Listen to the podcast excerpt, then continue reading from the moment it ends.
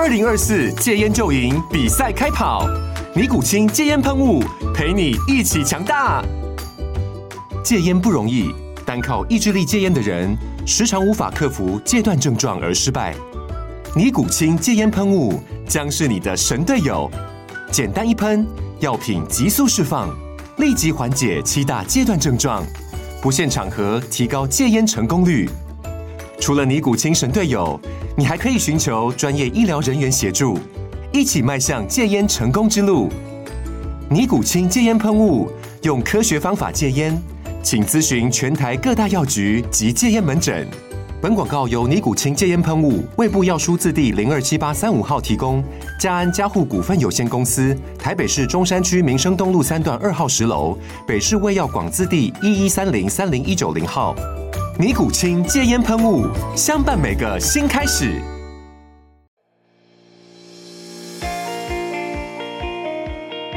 大家好，我是美股航海王，欢迎你们。很多人都说想学美股，但不知从何下手。在这里呢，我会跟大家分享自己多年的实战经验和心法，和大家一起出海航行哦。让我们一起成为美股航海王吧！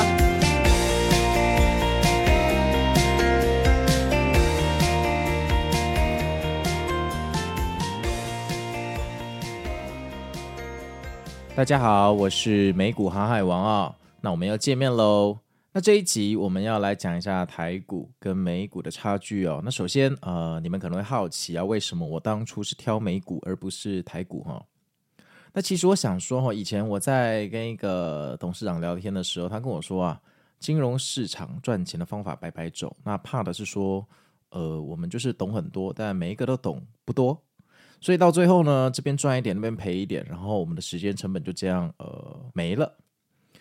所以那个时候我得到的一个观念就是说，我们可以不要懂很多，但是我们如果专心做一件事，然后把这件事的理解做得深一点的话，那是不是对我们会比较有帮助哈？那如果这么来说的话，其实金融市场我们不需要什么东西都精通，我们只需要精通一个领域，然后把这个领域做深，然后。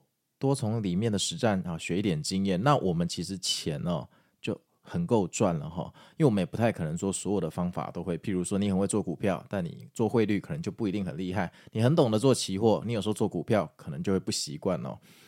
所以如果你台股已经做得很好，那其实也不一定要做美股，这没有对错，因为基本上你只要有办法帮你的账户的钱不断的增加，那就是一件非常好的事情。其实真的。不管你用什么方法，就不要去作奸犯科就好了。所以台股跟美股没有对错，那只是一个属性跟呃价值观的结合，看哪一个比较适合你哦。那根据我常年的观察，就是我身边的朋友哦，呃，如果做譬如说他们自己有自己的工作，然后用 buy and hold 的策略，哈、比较无为而治的投资方式的话，我后来发现美股哦，绩效平均来讲会比台股还要好。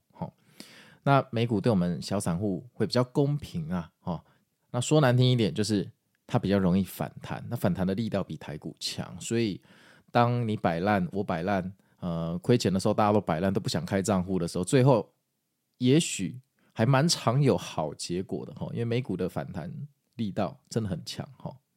那接下来说一下，就是我当初选美股的原因哦，第一个原因哦，就是美国有很多市值很大的公司都是怪物啊。巨无霸，就像呃，你每天在使用的苹果电脑，或者是苹果电脑的 iPhone，呃，或者是微软啊，哦，Microsoft，这富可敌国嘛，这市值这么高，那当然你想嘛，如果有恶意人士要去操纵它的股价，那就十分的不容易啊。那只要越少的人有办法操纵这个股价，对我们散户其实越公平嘛。我们其实我们最害怕的就是说，今天我们看到股价都是假的，后面都是恶意操纵，那我们。进去的话很容易血本无归，就死的时候还不知道自己怎么挂掉，这样那这个就很悲哀了，因为钱真的很难赚了，而且我们小散户玩的是自己呃多年的工作积蓄了哈，或者说你是富二代，好，你玩的是爸妈的积蓄，那反正都是积蓄，好，都很难赚。我们做股票最怕就是手中的股票出事，赔钱就算喽。我所谓的出事啊，是指受到永久性的伤害，甚至就变壁纸。好，所以如果我们没有办法判断说。呃，我手中的股票到底有没有问题的话，而事实上我要告诉你，你绝对没有办法判断。你读再多的财报，就算你去占卜、卜卦，你都没有办法判断。因为如果有办法判断，就没有人会中计了，对吧？如果有办法判断的话，就没有人会出事了啊。难道你知道这个飞机待会要坠机，你还会上飞机吗？当然不会啊，这个叫意外嘛，就是 accident，就意料之外嘛，对不对？所以我们千万不要觉得说我们有办法掌握意料之外的东西，而讽刺的是啊，意料之外的东西通常是你现在想不到的。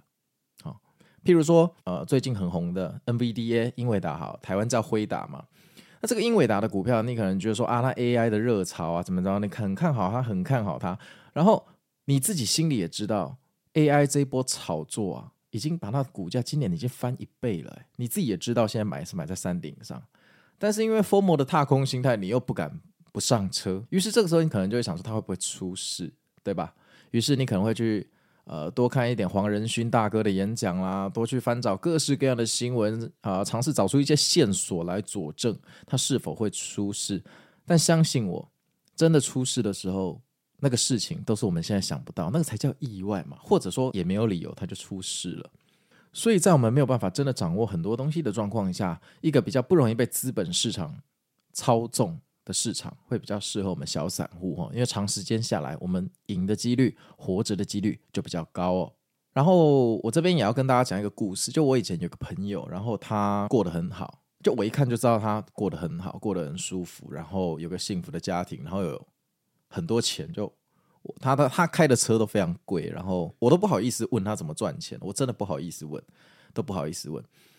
但是有一天，我记得在两三年前，有一天我在白天工作的时候，他突然打一通电话给我，他跟我说：“诶，我想问你股票，你最近都怎么做？”那我就很诧异，因为我从以前到现在从来不知道他是怎么赚钱的。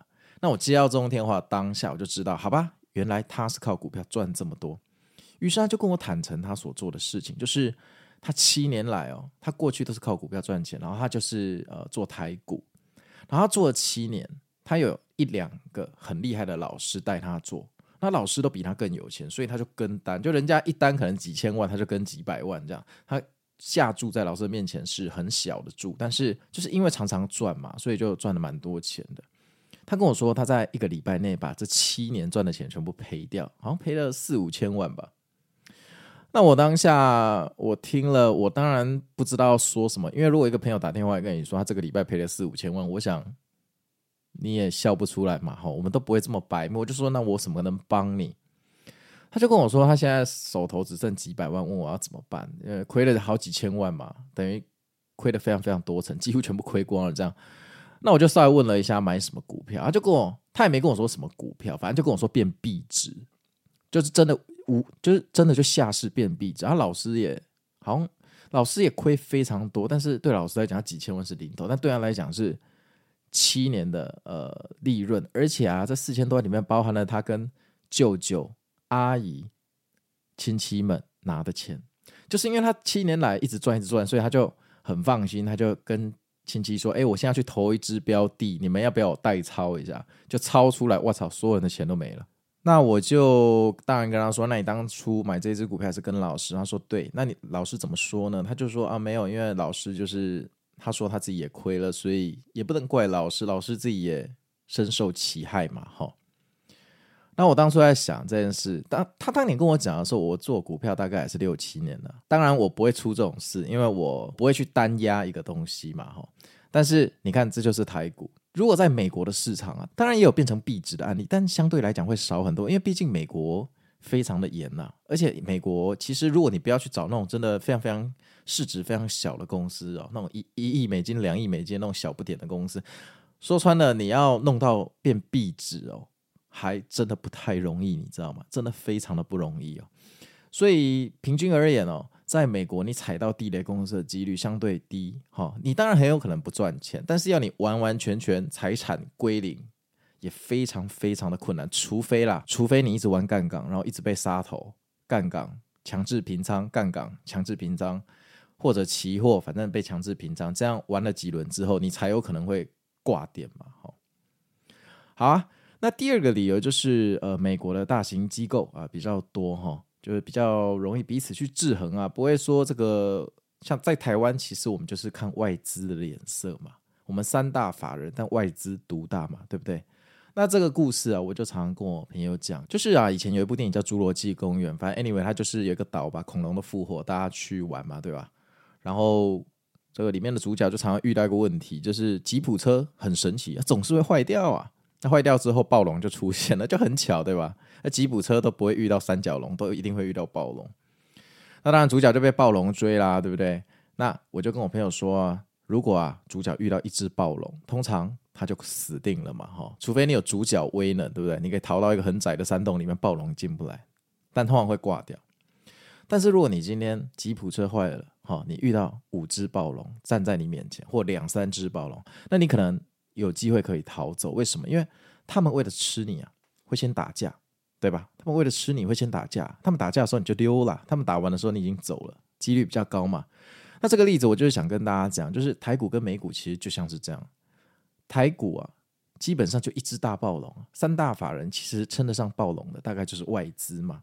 那你一定听过一个谚语，外资把台湾的股票当提款机，哈、他想拿钱的时候就变卖嘛，就所谓你看到什么外资今天要卖超多少钱，想存钱的时候外资就。买超多少钱？那你也不能怪他，因为其实全世界的金融市场啊，大部分都是外资的提款机。因为美国的金融机构太多了，然后退休基金、养老基金一大堆那种巨无霸的超级大暴龙，他们本来就会去全世界的股市去做投资啊。他们他们的量体本来就是超重量级，所以其实不管他去哪一个新兴市场，基本上都是独大。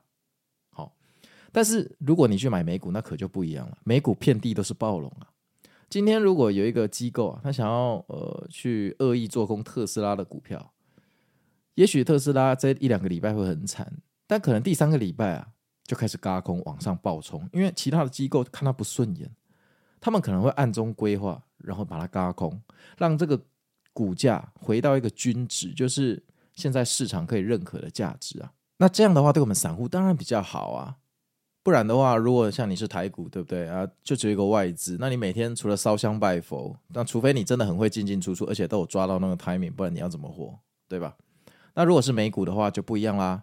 美股哦，有一个机构在作乱的时候，通常另外一个机构会在一段时间后帮你扳回来。这个就是为什么美股容易反弹，或者如果你做空被轧空，过了一阵子也很容易下跌下修回来。哦，他们彼此有个制衡的机制，然后机构之间的理念又不尽相同。基本上有些机构看多，有些机构看空，所以他们会形成一个制衡这个大自然的力量。好，所以对小散户来讲，如果你非常愿意躲在草丛里的，真的很容易活下来。但是如果你非常喜欢强出头，想要当英雄去创造趋势，那当然可能这个下场可能不会太好了哈，因为毕竟我们散户是不可能创造趋势的。我们散户跟暴龙的关系，就像老鼠跟牛的关系，我们最好是之前 Podcast 有说过，最好是站在牛的背上，不要站在牛的对面玩斗牛啊。那下场我们通常呃就是不太好，可能会被斗得挂掉哈。像去年哦，去年我不知道二零二二年的事情哦。我不知道大家还记不记得，二零二二年那个时候一月股票就开始下修嘛，那个时候在历史高点了，标普大概在四千八百多点，纳斯达克在一万六千多点了。去年呢，我不是讲今年，是二零二二的一月，一月跌，二月跌，然后三月突然来了一个反弹啊，然后三月那个反弹，哎，苹果连涨十二天呢，这个也很夸张哦，苹果一个市值两万亿以上的公司可以连涨十二天，很夸张，对不对？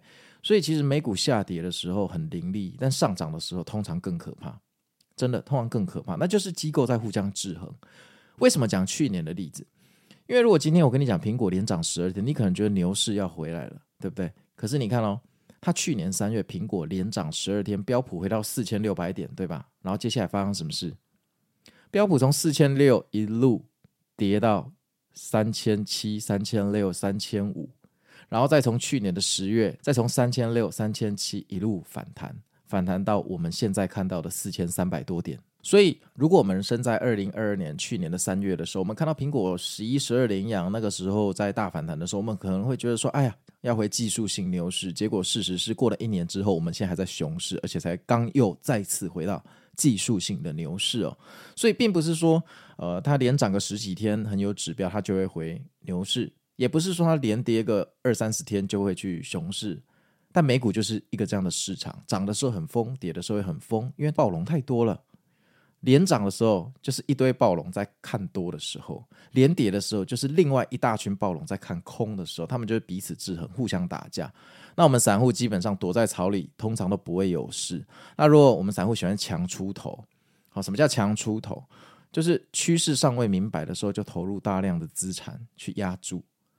那恭喜啊！如果你去年三月坐到那一班上涨十二连阳的列车，当然很开心。只可惜你可能。呃，非常容易啊，来不及刹车，所以它下跌的时候就连本带利全部赔回去哦，这是非常非常有可能的事情。好，好，所以这就是第二个原因啊。第二个原因，我觉得说，呃，这个美股啊，大型机构比较多，会彼此制衡哦，那对我们小散户比较公平。但前提是我们不要强出头啊，我们尽量是观察后再出手，哦，这样子。那接下来还有一个原因就是，我觉得美股的公司比较容易了解，比较容易了解。例如台湾的公司，我自己啊。我还真的不怎么了解，对不对？我大概知道台积电，好，我大概知道联发科。那联发科是因为我很多大学同学在里面工作，哈。那你说其他的公司，华硕我可能知道了。那和硕在做什么？哦，我相信问到这里，已经有不少听众已经不知道和硕在做什么，但他可能知道华硕在做什么，因为华硕它有挂品牌嘛。但是台湾大部分的公司。都是呃供应链的其中一个环节，基本上它不会挂品牌。就像你买一个 iPhone，你不会去看它主机板里面的某个电晶体是哪一个厂商做的嘛？你买特斯拉，你也不会看里面的电池是谁做，你只认得特斯拉这个品牌嘛。所以其实台湾的公司大部分我们大家都不是很懂。当然，如果你买瓦城集团的股票，瓦城啊，你有在吃瓦城泰国料理 这种，你当然会懂。但我相信大现在大部分在做股票的时候，大家还是重心都会放在电子股。好，或者是科技股上面，因为大家会觉得说这个是未来反弹和趋势的领头羊了。以这个角度来讲，美股的公司真的很和蔼可亲哦。譬如说，我每天喝的饮料，星巴克，诶，它有股票；从小吃到大的麦当劳，对不对？麦克鸡块的味道从来没有变过，非常值得信赖嘛。然后以前我在美国念书的时候，我们就可能去过 Home Depot 啊，或者是其他的百货公司啊，或去 Costco 啊，对不对？这些也都有股票。那苹果电脑就不用讲了，微软哈，这个脸书啊，这个就更不用讲了。Google 哈，大家的 email 应该至少都有一些 Gmail，还有大家都看 YouTube 嘛哈，Instagram 是 Facebook 的公司嘛哈，还有 Twitter。所以在美国的话，其实公司的理解已经深植入我们的这个平常的生活。其实我们不太需要额外再花精力去理解它的业务。但是相对来讲，台湾的公司，你光要理解它的业务。你可能要读完全你这辈子没有读过的东西，譬如说，你高中时代是一个一类组的学生，然后，那你大学很可能就念经济、法律系或者是社会人文科学这种学系嘛。那今天你想要去研究一个电子半导体的代工公司，请问你懂逻辑设计？你懂电路板吗？你懂城市设计吗？那如果你这三个都不懂，你到底要怎么懂这个代工厂的优势，对不对？就像我今天跟你说，星巴克很好喝，可是如果你家里旁边都没有星巴克，你喝不到星巴克，你根本不知道它为什么好喝，所以你只能记住哦，它很好喝，它几十年来都是咖啡第一品牌，所以它很好喝。这个理解是非常薄弱，因为你没有深置其中在使用它，你不是真正的 heavy user，你也不是 core user。但是美股不一样啊，对不对？你自己可能是 iPhone 的 core user，heavy user，你自己可能是 Google Android 手机的核心用户。你也可能是 Costco 的核心用户，你知道你绝对不会退 Costco 的卡，你知道 Costco 非常的好用，你完全理解它的业务。当然，理解业务只是买股票的第一步了，只是第一步诶。可是你知道，在台股，你连要做这个第一步都十分的困难。好，除非你买的是瓦城集团的股票，那你从小就吃瓦城的泰国菜长大，或者是说，其实不要说瓦城了，连台积电大家都难以理解。但是因为台积电太有名了嘛，你就算不理解它。这个新闻也会告诉你说啊，台积电毛利率又创新高，吃了呃，比如说明年苹果所有的订单，但 so what？这是你所有对它的理解，对吧？难道你知道台积电的技术为什么厉害吗？就算你可以讲出什么技术、什么技术、什么技术，但我相信那个技术的原理的背后，你只知道一个名词，你也不知道为什么比较好。好，除非你本来就在台积电工作。哦，所以以这个角度来看，其实美股对我们来讲哦。入手的成本低很多，因为先天上来讲，我们了解它的业务就非常的简单。再者，在你进入美股市场之前，有可能好几只股票你已经是它的 heavy user 了，你已经非常非常理解它的产品了。这个时候你去买它的股票，你会比较有信心。毕竟产品如果出事，你第一个知道；但你今天买台湾那些半导体电子代工公司，请问他做的电池或电路板出事了，你第一时间会知道吗？半年、一年后，产品上市后发现出事了，你才知道，那个时候股价都不知道剩百分之多少了，好吗？所以。结合一下，我们刚刚有三个原因哦，就是我自己在评估的时候，我选美股哦。第一个就是美股有很多市值很大的公司哦，所以这些公司不容易被操纵股价。第二个就是美股就是满地暴龙的超级猪牛机公园，所以基本上呢，这些机构啊会互相制衡。那散户只要不要强出头、乱造英雄，那基本上活下来的几率蛮高的，比较公平哦。第三个原因就是美股比较容易了解哦，因为我们本身平常在使用。好，美国公司的很多的产品，无论是软体或实体的店面，啊，那这个当然也反映在他们的公司很强盛了，因为毕竟不强盛的东西没有办法拓展全球。你一个连锁店做不好，不可能在台湾开分店嘛。就像麦当劳，全世界都有它的店，表示它是非常成功的一个 fast food 的那个连锁店嘛。好，但是啊，啊，美股也不是完全好没有缺点，我觉得它有两个缺点哦。第一个缺点。英文的要求比较高啦，因为美股毕竟是英文嘛，好，那当然我们现在有很多很好的平台，好，或者是很好的 APP，好，几乎都是中文，会帮你处理语言的问题，这个都没有错啦。但是说真的，如果你真的要做价值投资，哦，你要去听一些呃他们财报的发布会，然后 CEO 被各个那个记者访问的那个直播的话，那个也是英文啊。好、那如果要做到全口译或全翻译，那你就无法获得及时的资讯。Anyway，反正它总是英文，就是没有国语、中文这么直接，它终究是英文。哈、哦，当然，我个人觉得这个英文，呃，这隔阂也不是很多，因为现在资讯真的太发达，跟二三十年前不一样。现在真的翻译实在太方便，而且有很多热心网友，他们的英文程度非常非常好。所以他们基本上会在第一时间就告诉你说这个发布会的重点，所以我个人觉得说英文比较像是心理的一个隔阂。其实你真的开始做美股之后，英文其实真的没有什么差别的感觉，就你不会觉得它需要英文。好，除了它代码不是数字是英文以外，这你不会感觉到英文的存在。然后再者是，如果你的券商是用嘉信理财、First Trade 或者是 IB 的话，基本上他们的客服都是中文的，所以打过去也都是讲国语啦或广东话，所以。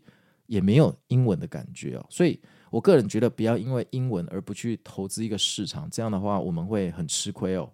好，那第二个缺点就是美股哦没有涨跌幅的限制。那我相信这个对台股有涉猎的朋友应该就常常听说这一件事的哈。大家会跟你说，呃，美股很刺激，就像云霄飞车自由落体，因为没有涨跌幅的限制，所以它有可能一天涨二十 percent 啊。那也有可能一天就下跌掉 三十 percent。对了，没有错啦，美股就是一个这么夸张的市场。它不像台股有涨停板跟跌停板嘛。那台股如果涨十 percent 就锁死了哈，那跌停板也是嘛，下跌跌停板 OK，那你今天也没办法卖，你就被套牢了哈。看明天开盘有没有机会卖嘛哈。但是我个人做美股这么久了，我反而觉得这是一件好事哦。好，我的建议可以，大家可以参考看看，就是没有涨跌幅的限制，就代表呃市场的情绪可以在第一时间做宣泄。当然，这个第一时间做宣泄有可能会宣泄过度，就像你跟男女朋友吵架，那你在吵架的时候，当下你们可能讲话比较大声、比较激动嘛。可是讲话越大声越激动的人，其实他事后回复的可能也比较快嘛，就激动过后，他就瞬间就冷静，就跟你道歉，或很容易就可以和好。那美股就是这样的一个市场哦，基本上，呃，今天大涨，好涨真的超多，或跌真的超多，很有可能明天它就开始反弹了，因为前一天跌太多变超跌，就所谓的超卖。好，那我们刚刚也讲到说，可能其他机构也觉得说啊，这样的跌法太夸张，他们就进来买进，做一个制衡的动作。所以美股的市场它没有涨跌幅的限制，是为了让市场的情绪哦，可以在第一时间哦抒发出去，而不是。预积在心里，因为你知道，投资最怕夜长梦多啊。其实投资就是一个我们对抗内心恐惧的拉锯战，对不对？有一句话哈，叫做“股票不怕好消息，也不怕坏消息，怕的是不确定性”。啊，股票唯一怕的就是不确定。今天联准会的主席只要跟我说，他今年要再升息四次，而且绝对不会改变，我跟你保证，股票一定涨。你可能会说啊，股票为什么要涨呢？它还要升息四次，应该是利空。没有，我跟你讲，这是利多，因为它挂保证，这个政策绝对不会改变。既然如此，大家心中就没有恐惧了，我们就可以知道要怎么做。每一个基金经理都可以拟定战略到年底，他心里会很踏实，所以股票当然会涨。股票怕的是不确定性，就是比如说联准会的主席出来讲一个，呃，我们今年可能还要升息两次，不过具体的状况，我觉得不能太快。太慢也不适合，但是太快呢？我觉得像之前那样伤害到银行的经济也不对，所以我们要缓慢而适当的加息。但我相信我们离呃升息的终点已经不远了，所以大家不要惊慌哦。我们会逐步根据每一次每个月的数据、CPI 那些数据来决定我们到底升息的速度。诶，我问你啊，这有讲跟没讲一样吗？这个就政治人物在打政治稿，这有什么用处啊？没用嘛，对不对？你看我也会讲。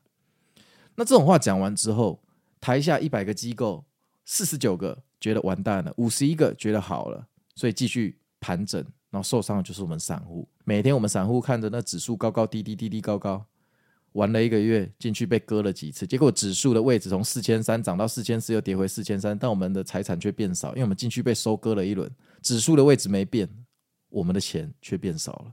你说联准会的主席是不是会故意这样讲？哦，说实话，他也必须这样讲。难道他可以讲死吗？他讲死了，到时候没做到，他要下台，他的生涯就结束了，这怎么可能呢？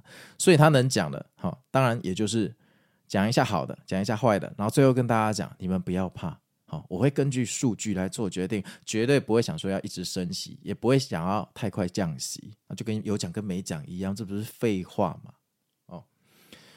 所以哦，美股没有涨跌幅的线，是为了让大家可以第一时间哈，市场的情绪可以这个抒发出来，有好处也有坏处。但我做久了之后，我觉得它当然是比较刺激一点，那同时它也是一个好处，因为我不喜欢夜长梦多。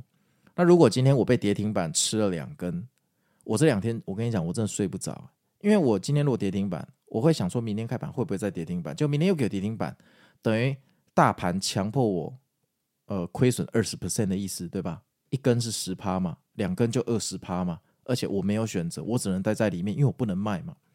可是美股不一样哦，如果美股第一天好，第一天就跌二十 percent，我可以选择在譬如说开盘两个小时的时候卖掉，对不对？那后面的跌幅就跟我无关，好，因为有可能呃开盘两个小时的时候它只有跌十五 percent，那我至少可以闪掉五 percent 的跌幅嘛。对不对？我随时都可以做自己的主人，决定我要留下来还是要走。但是台股没给你这个选择啊！台股只要遇到极端状况，哈，涨停板当然大家很开心，但跌停板，哦，那就大家一起下去，就别废话。所以我个人不是很喜欢这种，我宁可在一个比较自由资本主义的市场，没有受到任何限制。那我唯一要锻炼的就是我的心灵素质，对吧？譬如说今天开盘，如果盘前就已经跌八个百分比。那我心情当然很差嘛，我停损的时候一定也很差。可是如果它尾盘的时候跌到十五个百分比，诶，我心情可能会获得一点受害者补偿的心态。我认为我赚了七 percent，你知道吗？我明明账户钱减少，但我觉得我少亏七 percent，而且说不定明天又继续跌，所以这个礼拜最后跌了四十趴或三十趴，然后我就觉得哦，好险，我当初只有跌八趴，对吧？我反而觉得这是我们可以锻炼的，因为我们能锻炼的其实只有自己啊，我们没办法去锻炼市场。毕竟站在暴龙或牛的前面，我们这种小散户、个人玩家，我们能干嘛？我们其实也不能干嘛，我们只能避其锋头，顺势而上，然后骑在他们背上嘛。我们不能跟他对抗。这个有点像你跟男女朋友吵架，哦，你喜欢当下把话说清楚，电话大吵一顿，还是说，呃，你们吵架，好，所以你的男朋友或女朋友就不接你电话？然后连续三天无声无息，到第四天才把你的封锁解开。那你觉得第四天的时候你会冷静还是更生气的？好，这就很难讲了。这个就像跌停板，跌停板就像是把你的电话封锁一样，拒绝沟通。反正你就是硬吃我这两根绿色的棒子。第三天没有跌停板了，你才能出货，才能宣泄情绪嘛。那到底映射到我们真实世界哈？你跟你男女朋友吵架的时候，哦，你喜欢把话赶快说清楚，赶快宣泄出去，还是你喜欢呃彼此冷战哈？冷战个四五天，那这样真的会比较好沟通吗？哈，这个就看人了哈。那我自己我觉得就是说，随时有沟通的方法跟权利，好，我会比较能控制自己的进出。好，那当然如果亏钱就算我自己的，我也比较甘心。我不喜欢去你逼我吃那两根绿色的棒子。好，这个就是今天的全部内容。美股有很多市值很大的公司，不容易受到恶意操纵股价。市场的本身就像是一个大型的侏罗纪公园，有很多暴龙机构们会彼此制衡，对我们比较公平哦。美股的公司我们也都比较容易能理解，因为是日常使用的产品，就像你每天喝的星巴克。但是啊，美股需要英文，但别怕，它不会跟绩效有什么太大的关系。最后呢，美股没有涨跌幅的限制，心脏要很大。但我个人觉得，这反而比较容易宣泄市场的情绪，不会要我们硬吞两根绿棒哦。我是美股航海王，很高兴认识你们，我们下次见。